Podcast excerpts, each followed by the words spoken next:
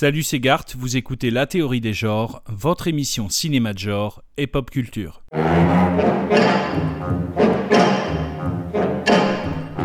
La théorie des genres, épisode 3.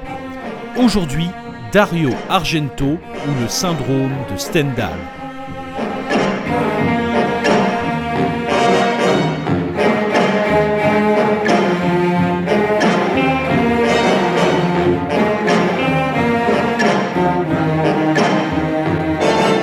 Mars de cette année 2018, les villes de Poitiers et Angoulême ont eu la chance de découvrir ou de redécouvrir pour certains plusieurs films d'un maître de l'horreur, le cinéaste italien Dario Argento. L'événement Profondo Argento a permis au public de rencontrer lors d'une masterclass ce réalisateur qui a divisé la critique et séduit les fans de genre. Mais surtout, l'événement a permis aux spectateurs moyens de voir des films d'Argento sur grand écran. Si j'insiste sur ce point, c'est que les nombreux fans du cinéaste associent souvent Argento à une culture du vidéoclub ou du rendez-vous télévisuel horrifique du type Les Jeudis de l'angoisse. Il a en effet toujours été difficile de voir des films d'Argento en salle, en dehors des festivals et des rétrospectives. Aussi, en France, Argento a rencontré son public avant tout dans les rayons des vidéoclubs et des bacs des supermarchés contenant des VHS à prix discount, en concurrence avec d'autres films d'horreur à la qualité souvent bien moindre. Un scandale à première vue tant le cinéaste se distingue par une approche plus artistique et mérite d'exister en tant qu'auteur au-delà du périmètre réservé au genre horrifique.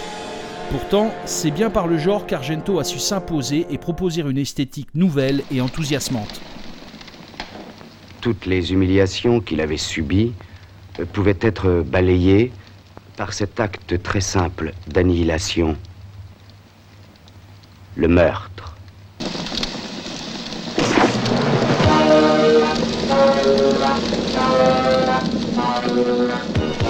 Lorsque j'ai découvert Dario Argento, celui-ci était présenté dans la presse spécialisée comme le maître du giallo. Alors le giallo, qu'est-ce que c'est? Eh bien le giallo, c'est à la base un genre de littérature populaire italienne, constitué plus précisément de polars capitalisant sur des scènes à suspense et sur le principe du whodunit. L'intérêt de ces romans reposait donc sur une enquête visant à révéler, à la fin de l'histoire, l'identité improbable de l'auteur d'un crime mystérieux.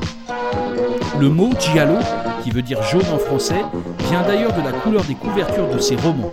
Avouez qu'à première vue, on est bien plus proche de l'univers d'Agatha Christie que de l'univers de l'horreur et du fantastique.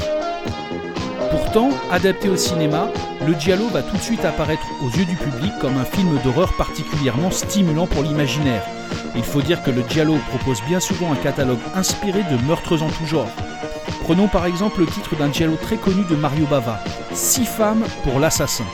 Tout un programme qui annonce un long métrage basé sur la prédation, rappelant le même dispositif qu'un sous-genre du film d'horreur, le slasher, qui met en scène un tueur, éliminant un à un un groupe déterminé de personnages. À ce titre, le cinéma de Dario Argento s'inscrit parfaitement dans cette tradition du giallo, offrant dans ses films une variété impressionnante d'exécutions étonnantes. Est-ce en cet honneur que le cinéaste a eu droit à une rétrospective en mars dernier? Eh bien, pas uniquement, dans la mesure où Dario Argento est désormais également présenté comme un auteur porteur d'un regard particulièrement original sur l'art, qu'il s'agisse de peinture, de littérature, de musique, d'ésotérisme, d'architecture ou de cinéma lui-même. Alors cette double reconnaissance, à la fois comme un maître d'une horreur inspirée et comme auteur au maniérisme raffiné, est-elle au fond un simple grand écart ou l'occasion de découvrir qu'il existe dans le cinéma de Dario Argento un lien étroit entre art et prédation? Dario Argento a débuté sa carrière comme critique de cinéma puis comme scénariste. Il a d'ailleurs coécrit avec Bernardo Bertolucci le scénario d'Il était une fois dans l'Ouest de Sergio Leone. Il réalise son premier film en 1969, L'oiseau au plumage de cristal, suivi plus tard du chat à neuf queues et de quatre mouches de velours gris. Ces trois premiers films sont tous des gialli. Mais au début des années 70, le genre connaît une véritable saturation. Ainsi, en 1975, Dario Argento va se démarquer avec un film que beaucoup considèrent comme le giallo ultime, Les frissons de l'angoisse, dont le titre original est Profondo Rosso, soit en français Rouge profond.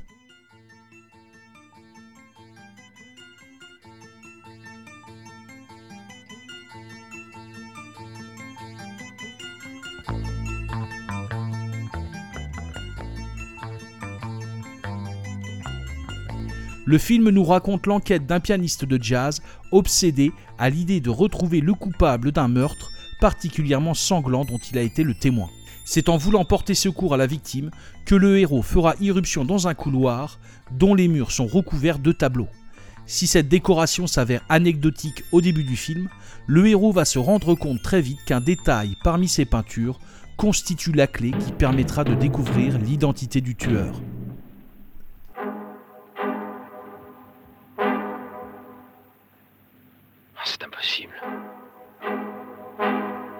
Avec moi quand Elga a été tuée. Ça ne pouvait pas être lui. Ah, il ne peut pas l'avoir tué. Mais pourquoi?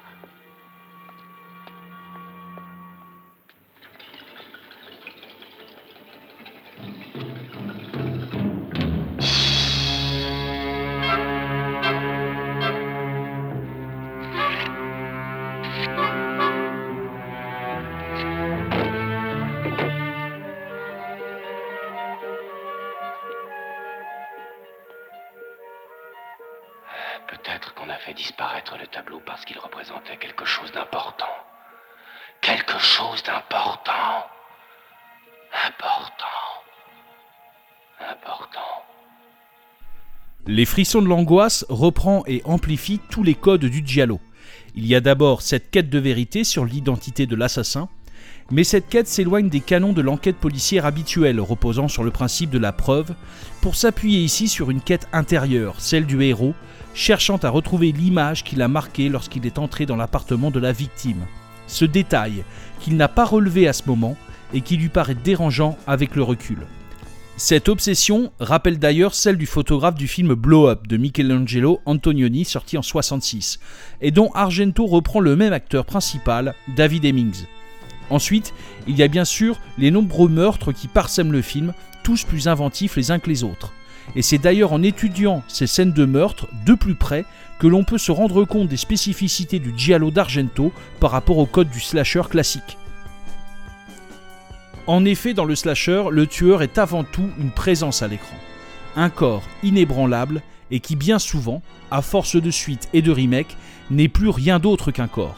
Qu'il s'agisse de Jason dans Les Vendredis 13, de Michael Myers dans Halloween ou de Leatherface dans Massacre à la tronçonneuse, nulle exploration de la psychologie du tueur n'est nécessaire pour représenter ces trois psycho-killers mythiques du cinéma. Leur simple présence, muette, suffit à faire comprendre aux spectateurs qu'ils sont face à l'une des incarnations possibles du prédateur ultime. En revanche, dans le giallo et dans les frissons de l'angoisse notamment, le tueur brille principalement par son absence à l'écran. En effet, le mystère entourant l'identité de l'assassin a souvent poussé les cinéastes de Giallo à recourir à de multiples inventions pour figurer la présence du tueur sans la révéler à l'écran. L'un des effets les plus couramment utilisés est le plan en caméra subjective durant lequel nous adoptons le point de vue du meurtrier. Ce procédé est couramment utilisé par Argento dans Les Frissons de l'angoisse et dans bien d'autres de ses films, si bien qu'il donne l'impression que c'est la caméra elle-même qui poignarde ou étrangle. Chez Argento, c'est la mise en scène elle-même qui devient prédatrice, qui tantôt guette, tantôt joue avec la victime, plonge sur elle pour lui porter le coup de grâce. Cette mise en scène assassine est au fond une suite logique de l'héritage laissé par Hitchcock à un grand nombre d'admirateurs dont Argento fait partie. En effet, on cite bien souvent comme exemple académique de scène de meurtre celui du meurtre sous la douche de Janet Lee dans le film Psychose. En observant attentivement la scène, on s'aperçoit que le couteau n'atteint jamais la victime et que le corps de cette pauvre Janet Lee est bien souvent davantage découpé par le cadrage et le montage d'Hitchcock que par l'arme du tueur. Argento va ainsi faire sienne cette idée qu'un effet de mise en scène peut s'avérer tout aussi meurtrier qu'un coup de hache, et qu'au cinéma, le coupable est toujours le metteur en scène. Aussi, je vous propose de revenir sur une scène des frissons de l'angoisse qui a bousculé les codes du film d'horreur et enthousiasmé le public, celle de l'accident mortel qui coûtera la vie à l'un des suspects de l'enquête. Dans cette scène culte, le suspect prend la fuite et se fait percuter par un camion de ferrailleurs.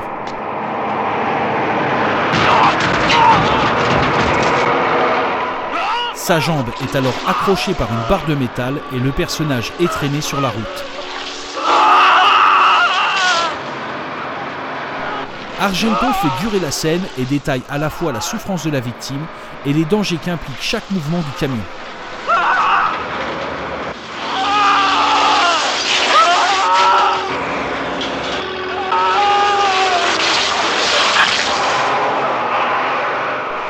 Une fois arrêté, le camion laisse en plein milieu de la route le corps meurtri du personnage.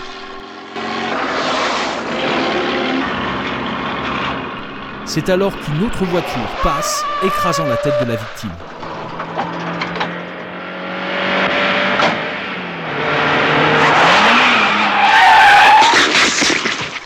Cette scène est incroyablement élaborée, bien qu'elle n'implique pas la présence du tueur. Pourtant, on retrouve dans cette scène toutes les propriétés d'un assassin de Giallo, la cruauté et la méticulosité. La transgression faite au code du film d'horreur s'énonce en ces termes. Un accident vaut bien un meurtre.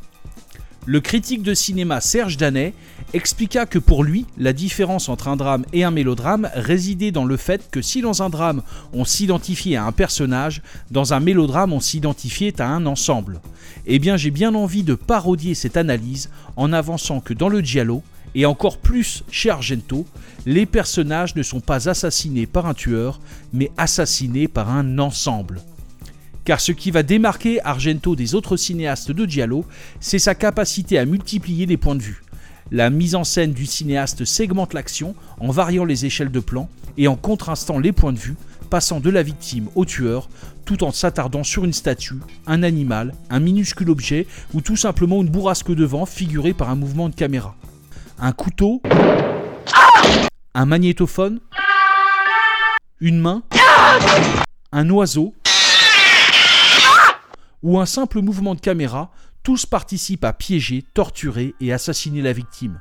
Chez Argento, le meurtre se revendique comme un travail de composition. En décomposant ainsi chacun des détails qui forment les enjeux d'une scène de meurtre, Dario Argento va s'inscrire dans un style au langage de plus en plus chorégraphique, et c'est ainsi qu'en 1977, le cinéaste italien va proposer un nouveau film qui marquera le genre horrifique, Suspiria. Avec Suspiria et sa suite Inferno, Argento va afficher de manière encore plus évidente son souhait de s'inscrire dans une véritable recherche esthétique, faisant appel à une utilisation accentuée des couleurs et à une recherche encore plus évidente de musicalité pour rythmer son montage. La musique de Suspiria, signée par Goblin, est d'ailleurs devenue un classique. On peut par exemple la retrouver reprise par le groupe de stoner italien Arcana 13 dans leur album Danza Macabra.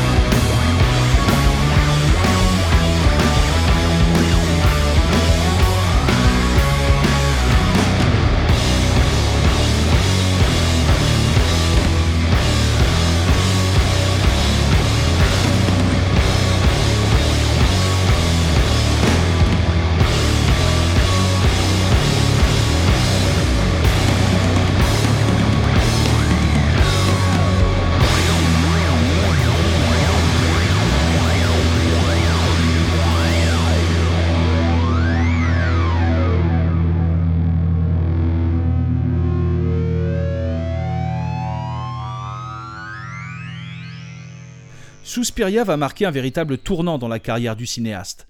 Encore aujourd'hui, ce film est célébré au-delà de tout rapport au genre, pour ses qualités esthétiques. Le film a même été l'occasion pour de nombreux critiques de réexaminer les œuvres précédentes du cinéaste.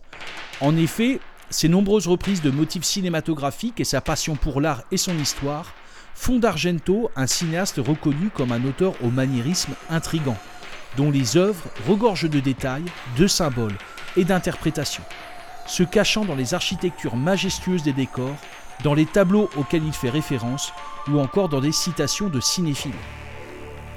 Par son approche de plus en plus musicale et chorégraphique des scènes d'horreur, la psychologie des personnages s'efface et le suspense, vidé de ses enjeux dramatiques, devient une emphase qui attise notre regard. Et c'est là que se trouve à mon sens tout ce qui fait l'originalité d'un cinéaste comme Argento. Proposer la peur comme un art raffiné du regard.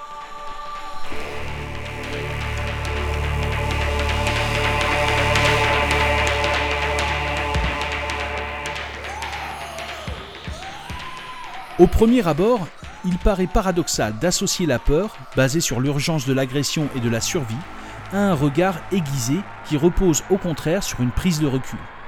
Mais il existe pourtant bien, dans les mécanismes de la peur, une manière tout à fait unique de percevoir le monde qui nous entoure. En effet, la peur est une émotion héritée des réflexes de fuite et de combat face aux prédateurs. Elle génère un stress qui, avec l'adrénaline, modifie notre perception. Si Darwin, dans ses écrits sur la peur chez l'homme et l'animal, affirmait que la peur excitait la vue et l'ouïe, c'est avant tout dans notre perception du temps que la peur nous affecte. C'est par exemple cette perception particulière du temps qui nous permet lors d'un accident de voiture de voir défiler en quelques secondes notre vie entière, ou au contraire d'arriver à observer très rapidement la situation et d'avoir le réflexe du coup de volant inespéré qui nous sauve la vie. Or, cette dilatation du temps est l'une des marques de fabrique du cinéma d'Argento, dont le style déréalisant s'est alterné de manière quasi musicale, accélération et ralentissement, jusqu'à par exemple capter un reflet sur une balle tirée par un revolver, ou encore donner un sentiment d'apesanteur et de ralenti en filmant la course d'une victime en train de fuir. Cette manière de filmer va alors également aiguiser les sens du spectateur concernant les couleurs, les sons, les mouvements de caméra, et envisager les films d'Argento comme des films sur le cinéma, la représentation et l'art de manière plus générale. Mais pour moi, ce qui le distinguera toujours, c'est avant tout le regard très particulier qu'il accorde au domaine artistique dans ses films. J'en profite alors pour aborder ce qui pour moi est l'un des films clés de sa carrière, le syndrome de Stendhal. Le syndrome de Stendhal est réalisé en 1996. La propre fille du réalisateur, Asia Argento, y joue une jeune inspectrice de police à la poursuite d'un tueur et violeur en série. Le film s'ouvre à Florence lors d'une mystérieuse séquence de déambulation dans un musée.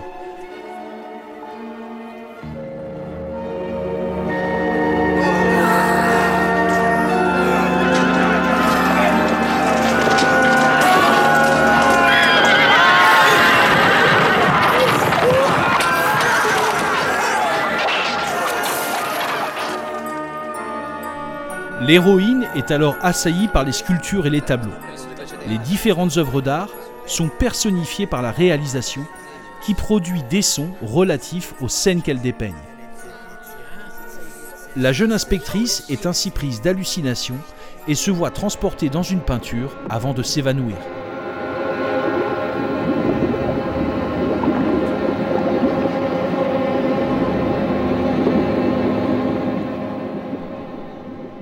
Malheureusement pour elle, le psychopathe qu'elle pourchasse la guette dans le musée et va s'en prendre à elle.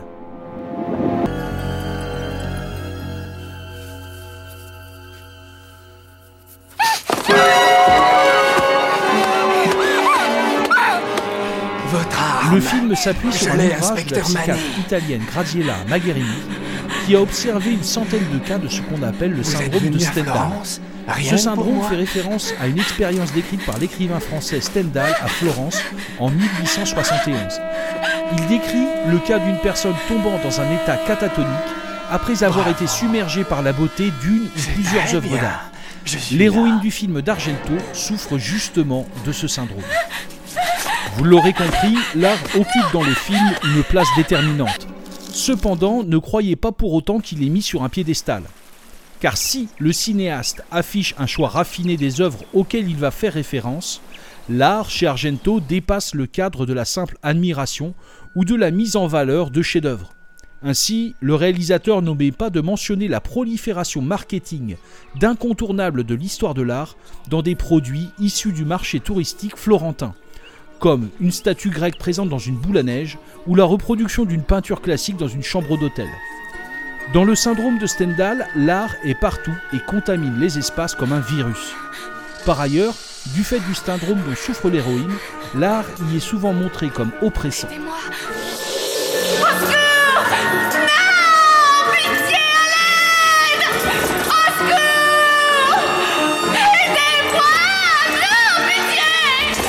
Par ce biais, Argento semble brouiller les hiérarchies, comme dans une scène se déroulant dans un ancien squat à Toxicomane, et durant laquelle l'héroïne est assaillie par les graffitis présents sur les murs, le syndrome de Stendhal se déclenchant aussi bien dans un musée devant une toile de maître que dans un souterrain recouvert de graffitis anonymes.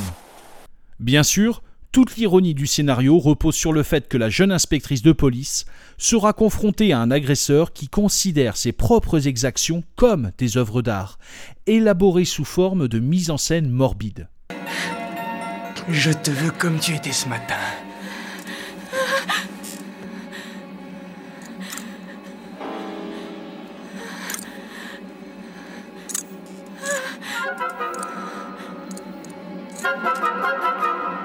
Avec du sang plein la bouche. Atteinte du syndrome de Stendhal, la jeune policière plongera alors dans l'esprit du tueur, comme elle plongea plus tôt dans le film dans une peinture. Ainsi Argento met en avant un rapport torturé à l'art, où les œuvres sont autant de beauté que d'enfer possible, où celui qui dévore des yeux est tout autant dévoré de l'intérieur. Pour Argento, une œuvre agit sur sa victime. Comme une horreur, elle laisse un traumatisme, une trace difficile à la fois à accepter et à formuler. Et c'est certainement cela qui poussera l'héroïne du syndrome de Stendhal à devenir à la fin du film elle-même une meurtrière. Car s'il est un point sur lequel nous pouvons mettre d'accord un artiste et un tueur en série, c'est que la beauté est comme l'horreur. Le seul moyen d'y survivre, c'est de la reproduire. Le style déréalisant et hyperbolique de Dario Argento a souvent autant fasciné que déstabilisé le public. Cependant, ce style n'est pas un simple gimmick. Dans le troisième film du cinéaste, Quatre mouches de velours gris, la clé de l'intrigue repose sur l'image de quatre mouches imprimées sur la rétine d'une femme morte. À la fin du film, il s'avère qu'il n'y a pas quatre mouches mais une seule, dont le mouvement a multiplié son empreinte dans l'œil de la victime. De même, dans les films d'Argento, l'art et le monde sont déformés par le prisme d'une impression, d'une subjectivité à fleur de peau, comme celle de l'héroïne du syndrome de Stendhal. Alors bien sûr, cette subjectivité, c'est celle du cinéaste, à moins que ce ne soit celle du spectateur. Car après tout, que voit-on lorsque l'on regarde une œuvre? Il n'y a jamais eu de tableau à cet endroit. Ce que j'ai vu, c'est un reflet dans le miroir.